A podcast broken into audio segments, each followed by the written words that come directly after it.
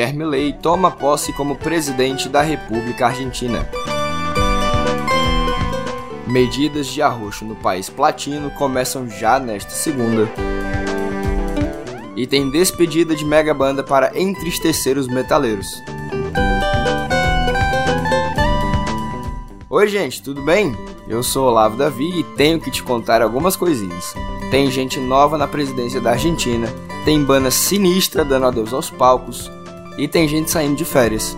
Quer saber quem? Eu te conto, rapidinho, no pé do ouvido.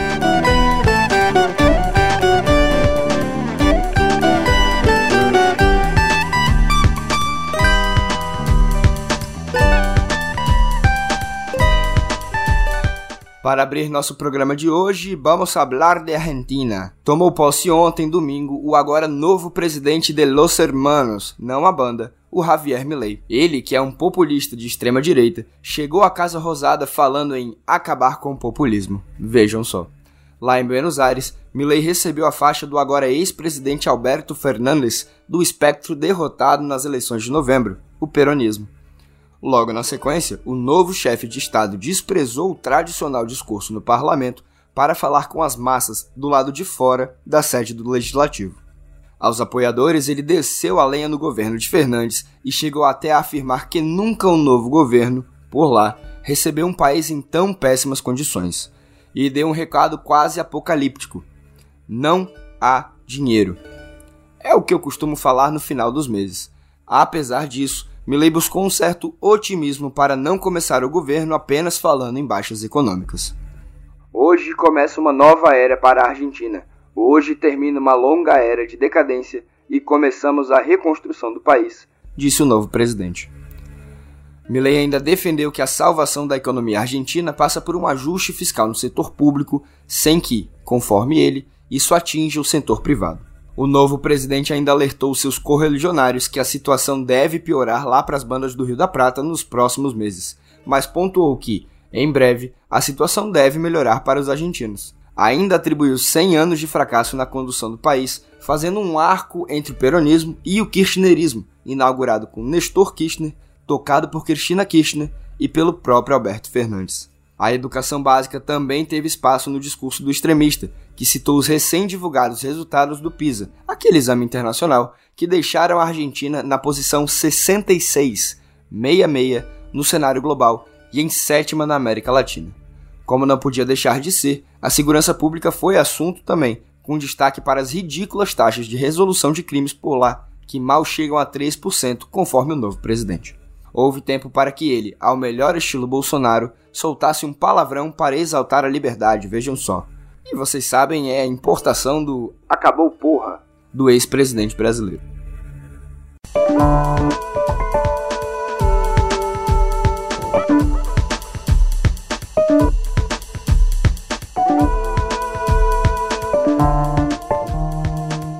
Falar em Bolsonaro, o ex-presidente teve sua primeira vitória política justamente ontem. Exaltado em entrevistas e encontros menores, Jair esteve em Buenos Aires junto aos governadores Tarcísio de Freitas, de São Paulo, e Cláudio Castro, do Rio. Bolsonaro foi ovacionado pela multidão de extrema-direita que tomou as ruas em volta da Casa Rosada. Ainda assim, foi barrado da foto do novo presidente argentino com os chefes de Estado que compareceram à cerimônia. Do outro extremo, a ex-vice-presidente Cristina Kirchner levantou um, um certo dedo para a multidão que a vaiou quando ela chegou à cerimônia de posse.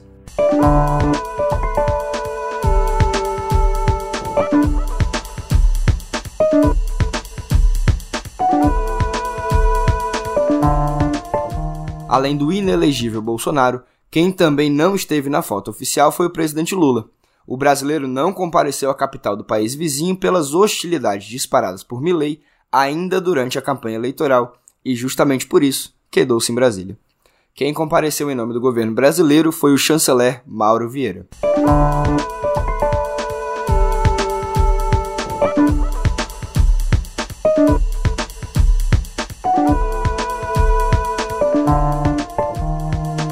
O novo governo começou simbolicamente ontem, mas é hoje, segunda-feira, que as mudanças começam a acontecer de verdade por lá. Às 8 da matina, o novo ministro da Economia, Luiz Caputo, que já ocupou o cargo durante a presidência de Maurício Macri, e não fez um bom trabalho, vai anunciar as primeiras medidas dos arroxos prometidos por Milley na corrida eleitoral. A principal que deve sair do plano das ideias é a dolarização da economia como forma de combate à inflação, que hoje galopa a níveis astronômicos lá na Argentina. Outros pontos, como a redução da capacidade do Estado e o corte de 15% nos gastos públicos, devem ser anunciados por Caputo ainda nas primeiras horas à frente da pasta.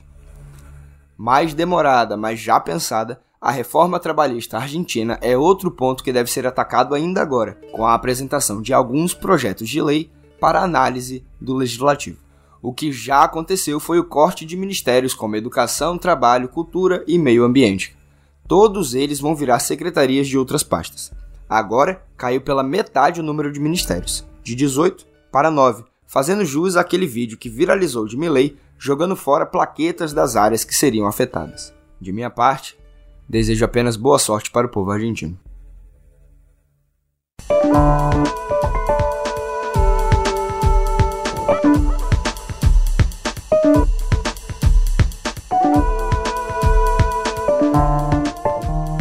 Sul para o norte do continente. E o assunto não é bom, ok?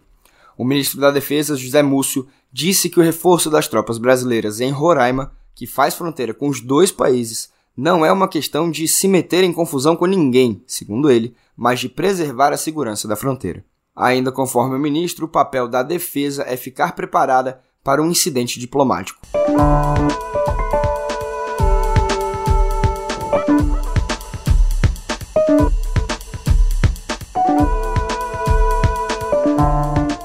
Depois dessa escala, vamos para o Oriente Médio e eu nem preciso dizer que as notícias não são boas, certo? Metade da população de Gaza está passando fome. É o alerta que traz o vice-diretor do Programa Mundial de Alimentos da ONU, Carl Skau. Conforme acrescentou, nove em cada dez moradores do território palestino não conseguem se alimentar diariamente. Israel, por sua vez, aponta que o esforço de guerra não vai parar, garantindo que os combates vão ser finalizados apenas com a extinção do Hamas. Outro relatório devastador, este da Organização Mundial de Saúde, a OMS, aponta que quase 8 mil dos 17 mil mortos no conflito desde o dia 7 de outubro são crianças. E, antes que perguntem, sim, aí estão contabilizados os 1.200 mortos nos ataques do Hamas em outubro. Como se não bastasse a matança de pessoas não só indefesas, mas que sequer entendem por que as bombas continuam caindo, há uma grande proliferação de doenças infecciosas entre os sobreviventes na faixa de Gaza. Os números foram apresentados pela OMS numa reunião de emergência convocada pela própria entidade, que é o braço da ONU para o tema. Diretor-geral Tedros Adhanom apontou uma catástrofe no local.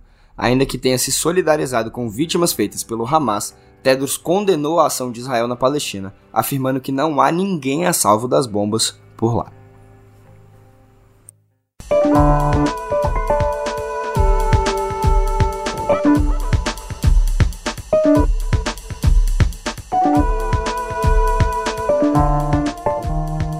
Conflito vem se arrastando e apesar de toda a destruição que o exército israelense promove na faixa de Gaza, o Hamas não dá sinais de enfraquecimento. Uma das maiores dificuldades para Tel Aviv está na rápida reposição de comandantes por parte do grupo terrorista. De acordo com os próprios militares israelenses, cerca de metade dos líderes do grupo palestino responsáveis pelo 7 de outubro já foi morta, mas o grupo islâmico conseguiu substituí-los mais rapidamente do que se previa alguma semelhança com a guerra às drogas aqui no Brasil?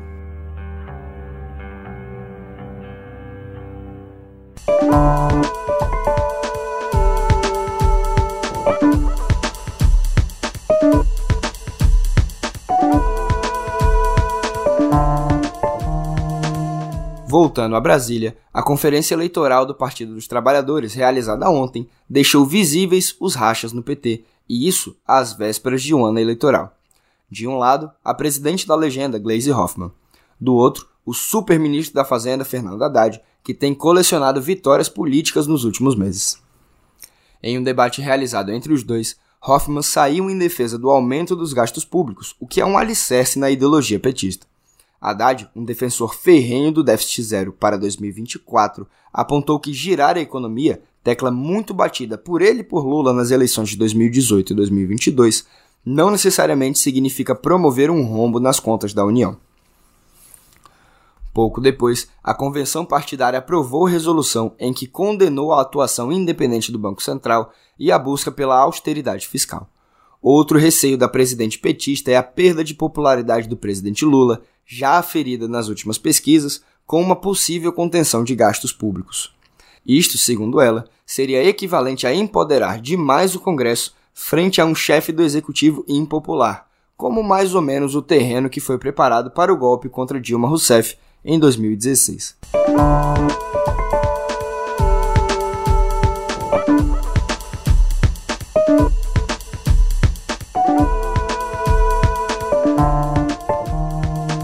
Um grupo de bolsonaristas protestou na tarde de ontem na Avenida Paulista contra a indicação do ministro da Justiça, Flávio Dino, ao Supremo Tribunal Federal.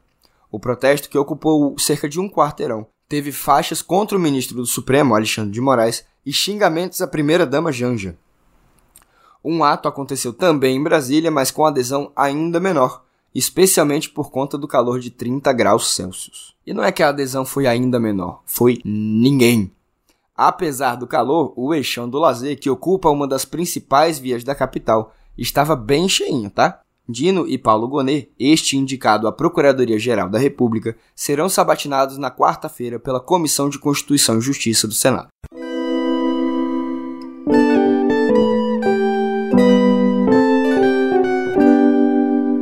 Encerramos a editoria de política, mas não vamos deixar de falar de política.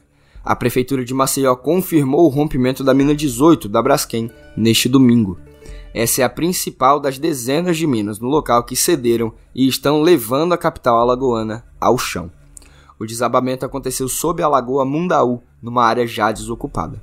Na nossa newsletter, você encontra links para acompanhar o antes e o depois da região. A empresa, por meio de monitoramento, identificou movimentos atípicos de água na lagoa e acionou as autoridades. Não há informações sobre danos nem sobre o diâmetro da cratera. O afundamento do solo sobre as minas de Salgema da Braskem, que já afeta cinco bairros da capital alagoana, acelerou, chegando a 0,54 cm por hora. Maceió está em estado de emergência.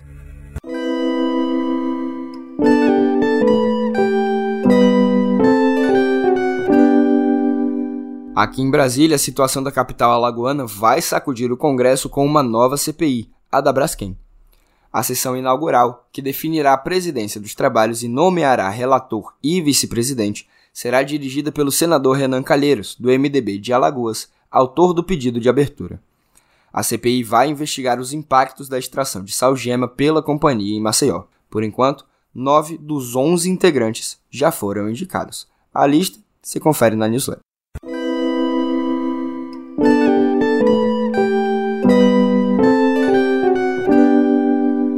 De uma tragédia para outra, mas esta em Parauapebas, no Pará.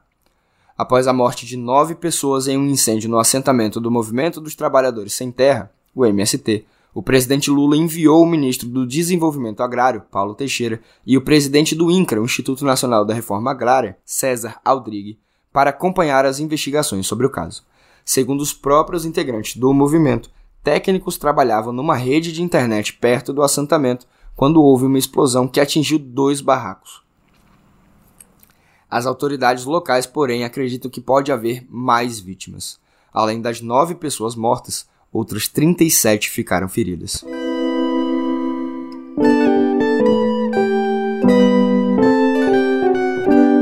E aqui no Cerrado, mais preocupação.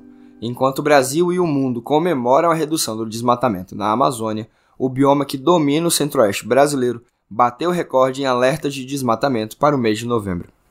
Os dados são do Instituto Nacional de Pesquisas Espaciais, o INPE, e mostram que, mês passado, cerca de 570 quilômetros quadrados do ecossistema foram afetados, no que é a pior marca desde 2017, ano em que começou o monitoramento. Já na Amazônia, os resultados são positivos, com 201 quilômetros quadrados no último mês, o menor índice de alertas do INPE desde 2015, ano que começou o monitoramento lá na Amazônia. Lembre-se, as divisões entre os biomas são geopolíticas, até mesmo sociais. Todos estão interligados e, como já trouxe diversas vezes no nosso programa, é possível acabar com o Pantanal e ferir gravemente a Amazônia apenas devastando o Cerrado, bioma considerado a caixa d'água do Brasil.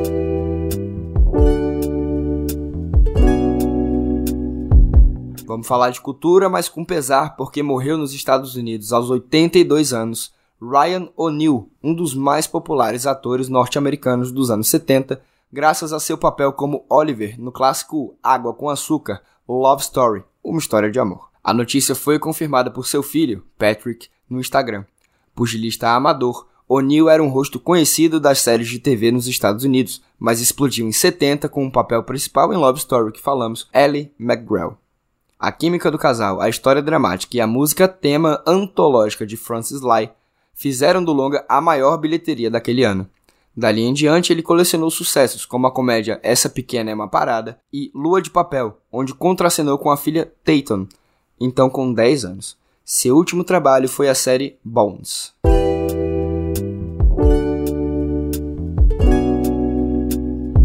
Celebrada por seu talento em obras como Quarto de Despejo, de 1960, Carolina Maria de Jesus também queria ser reconhecida como escritora de ficção, só que só agora seus livros que vão além da faceta memorialista devem ser publicados com o lançamento do romance inédito O Escravo, pela editora Companhia das Letras, no dia 11 de dezembro. O conselho responsável por publicar os textos inéditos da autora é formado em grande parte por mulheres negras, incluindo a escritora Conceição Evaristo, que assume a coordenação, e a filha de Carolina, Vera Eunice de Jesus.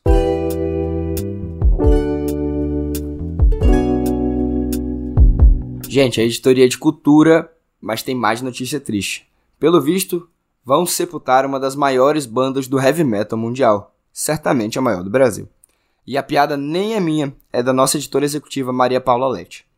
Pois é, o Sepultura, o Sepultura vai pra cova o grupo anunciou uma turnê de despedida para o próximo ano, a começar em 1 de março, em Belzonte. Além do Brasil, Estados Unidos e Europa também poderão acompanhar o funeral da banda. Andreas Kisser, um dos maiores guitarristas que eu já tive o prazer de ver ao vivo, confessou que as conversas sobre a eutanásia do Sepultura se estenderam pelos últimos dois anos. A turnê foi batizada de Celebrating Life Through Death, ou Celebrando a Vida através da Morte, em tradução amadora, minha mesmo, feita aqui na hora. E vai render um álbum final, derradeiro, com faixas gravadas ao vivo. Uma pena, mas que descansa em caos.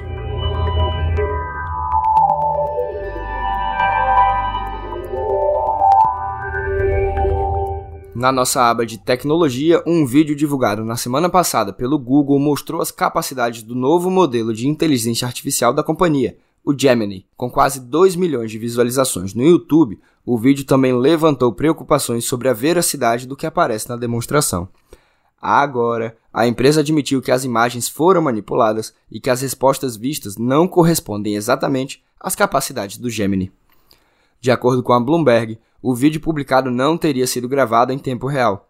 Além disso, a interação de voz implícita entre o usuário humano e a inteligência artificial do Google era praticamente inexistente. Em seu blog, o Google explicou que a demonstração real que aparece no vídeo foi criada através do uso de quadros de imagens estáticas de fotos e sugestões via texto.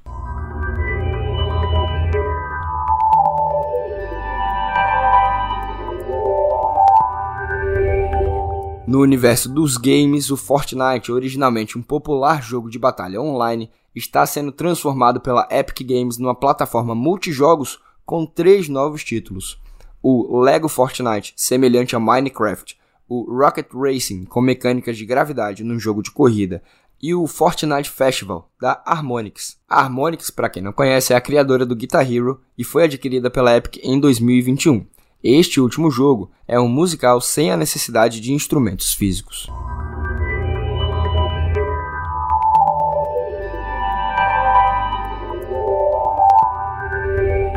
Muitos meses após seu lançamento, o Threads finalmente chegará à União Europeia em breve. A Meta, dona do aplicativo, ainda não divulgou um anúncio oficial, mas atualizou o site da plataforma com um cronômetro de contagem regressiva para os países sem o aplicativo. De acordo com The Verge, o Threads deve chegar à União Europeia ainda neste mês de dezembro e com uma série de novidades para atrair novos usuários. A principal delas é a possibilidade de acessar perfis sem login na rede social. Além disso, o Threads seria desvinculado do perfil do Instagram. As novidades fariam parte de um pacote de recursos em desenvolvimento para atender às legislações de privacidade do continente. A expectativa é alcançar mais de 40 milhões de novos usuários nos países da Europa.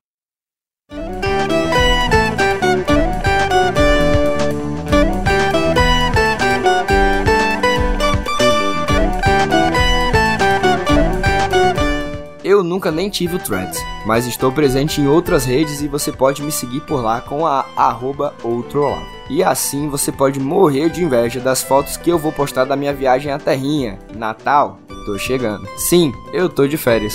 Um beijo em todas e todos. Se cuidem. Tenham um ótimo final de ano. Celebrem juntos aos seus e disseminem amor. Estamos precisando. Ah, e aproveita e segue o Meio neste final de ano também, arroba canal Meio, para não perder uma única novidade do que publicamos. Por aqui, me despeço com a promessa de descansar bem e voltar com tudo. Até!